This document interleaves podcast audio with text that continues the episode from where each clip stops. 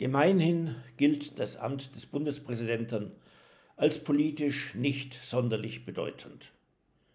CDU und CSU waren sogar bereit, es der grünen Politikerin Göring Eckert anzuvertrauen.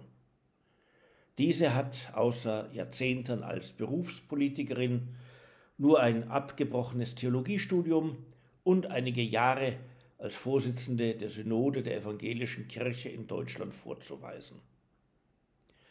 Die seitens der Union in Aussicht gestellte Wahl von Frau Göring-Eckardt sollte gleichsam die Morgengabe sein für die fest eingeplante, vom Großteil der Bundes-CDU nachgerade ersehnte Koalition mit den Grünen. Es kam anders, und zwar nicht nur beim Ausgang der Bundestagswahl. Der bisherige Amtsinhaber erklärte nämlich frühzeitig, er wolle seine Tätigkeit als Bundespräsident fortsetzen. Und Chancen auf das Kanzleramt vermochte sich die Union ohnehin nicht zu erarbeiten. Also war auch keine Brautgabe für die Grünen fällig. Die gingen ihre eigene Wunschkoalition mit der SPD ein, unterstützt, wohl zu deren langjährigem Schaden, von der FDP. Die Union aber geriet in die Opposition. Bis heute weiß diese Partei nicht, ob das eher durch Angela Merkels Politik oder durch allzu glaubensschwache Bekenntnisse zur Kanzlerin verschuldet wurde. Entsprechend unschlüssig ist die Union darüber, was sie weiterhin politisch wollen soll. Auf Distanz zur SPD und zu den Grünen gehen, obwohl diese Parteien doch genau Angela Merkels Politik energischer denn je fortzusetzen versuchen. Oder auf Konfrontationskurs gehen. Also für doch nicht so ganz richtig zu erklären, was man früher als alternativlos hinstellte. Bayerns CSU-Anführer versucht es jedenfalls mit heute so, morgen anders und ruiniert dadurch das Restvertrauen in seine Staatskunst. Was aber hat diese Orientierungslosigkeit der Union mit der Wahl des Bundespräsidenten zu tun? Sehr viel, zumindest in der Wahrnehmung eines jeden, der politikstrategisch zu denken vermag. Dafür muss man freilich auch größere geschichtliche Zusammenhänge kennen als die der Tagespolitik. Als im März 1969 der SPD-Bundesjustizminister Gustav Heinemann zum dritten Bundespräsidenten gewählt wurde, verkündete er selbst, es habe sich mit seiner Wahl ein Stück Machtwechsel vollzogen. Vollendet wurde dieser Machtwechsel durch die Bundestagswahl im Herbst des gleichen Jahres. Bei der befreite sich die SPD aus der Vormacht der CDU geführten Großen Koalition des Kanzlers Kiesinger. Es begann die sozialliberale Ära unter den Kanzlern Brandt und Schmidt.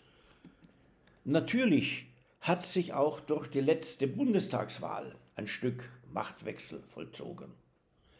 Nun sind alle bundespolitisch dauerhaft hervorgehobenen Machtpositionen in der Hand von Sozialdemokraten. Das sind die Ämter des Bundespräsidenten, des Bundestagspräsidenten und des Bundeskanzlers. Das Amt des Bundesratspräsidenten, seinerseits Stellvertreter des Bundespräsidenten, wechselt jährlich, wird also in absehbarer Zeit auch wieder von Nicht-Sozialdemokraten ausgeübt werden. Und der Präsident des Bundesverfassungsgerichtes sollte seine Institution ohnehin nicht parteipolitisieren lassen. Deutschlands Machtwechsel hin zur SPD, völlig legitim in einer Demokratie, war von der Union natürlich hinzunehmen. Immerhin hat sie ihn durch ihre unzulängliche Politik selbst verursacht. Dass somit das Amt des Bundespräsidenten weiterhin von einem Politiker besetzt würde, der den Sozialdemokraten und Grünen erwünscht war, stand somit ganz außer Zweifel. Dafür sorgt allein schon die Zusammensetzung der Bundesversammlung, bestehend aus allen Bundestagsabgeordneten und aus einer gleich großen Anzahl von Personen, die von den deutschen Landesparlamenten proportional zu den dortigen Sitzverteilungen gewählt werden. In der den Bundespräsidenten wählenden Bundesversammlung spiegelt sich also einfach die Implosion von CDU und CSU.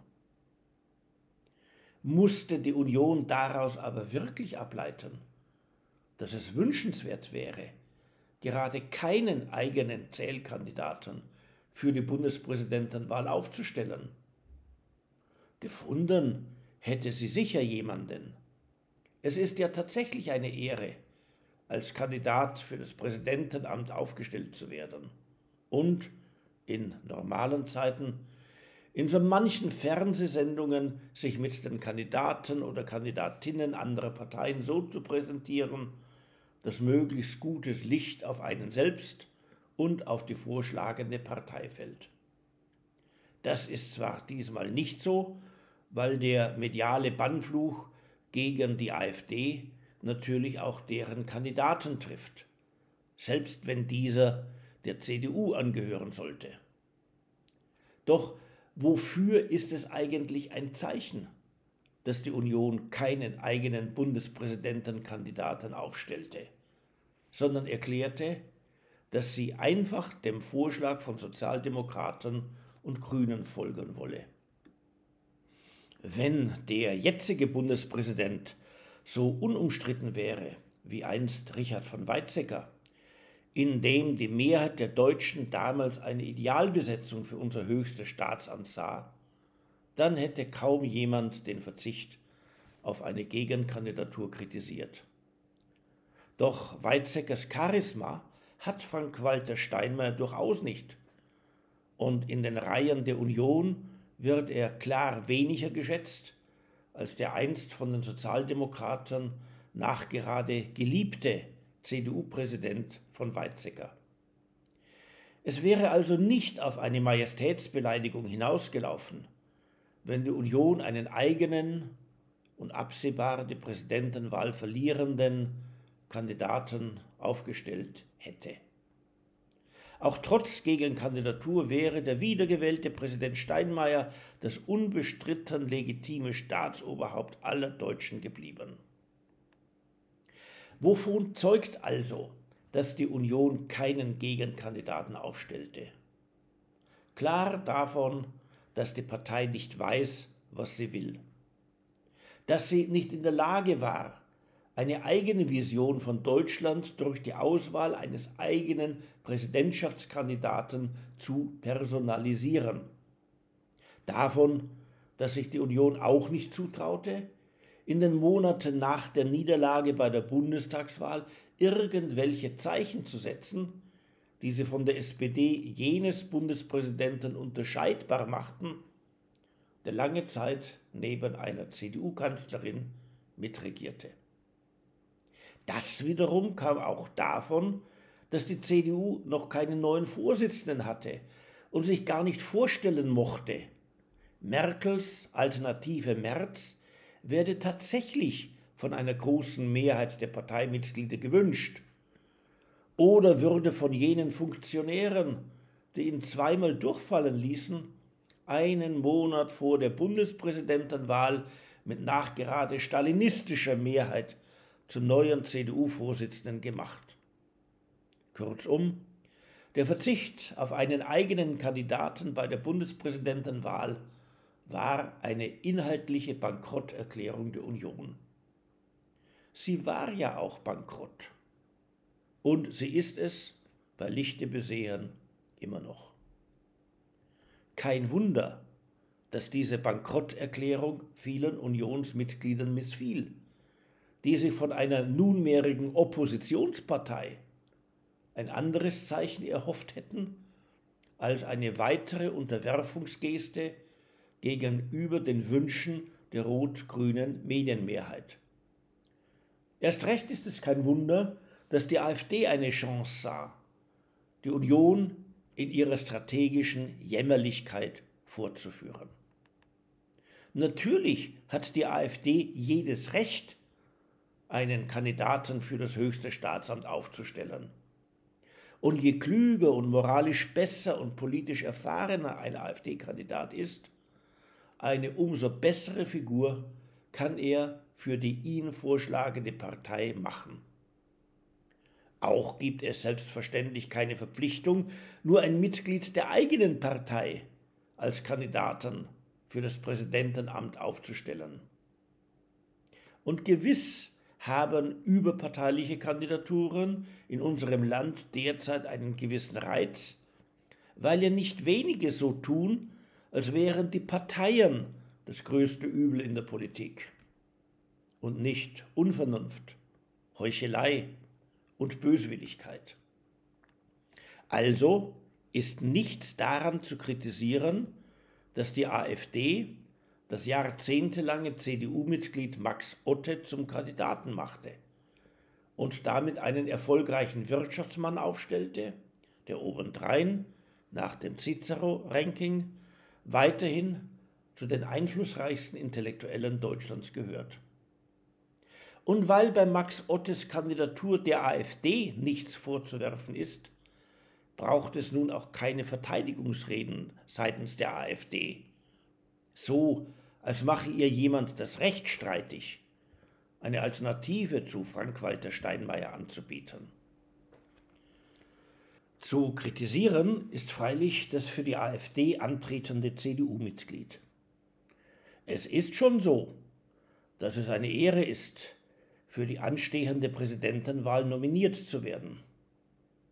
Doch war das Verhalten Ottes gegenüber der Werteunion fair, die auf parteipolitische Korrekturen der Union ausgeht und zu deren Bundesvorsitzenden Max Otte sich gegen etlichen Widerstand vor einiger Zeit hat wählen lassen. War denn nicht absehbar, dass die Werteunion jeglichen Einfluss in der Union verliert, wenn ihr eigener Vorsitzender gegen alle Parteibeschlüsse mit der AfD in höchst exponierter Weise zusammenwirkt und auf diese Weise die Behauptung beglaubigt, die Werteunion wäre ein AfD-Fanclub. Waren solche Folgen Max Otte wohl egal? Was besagte das dann über sein Pflichtverständnis?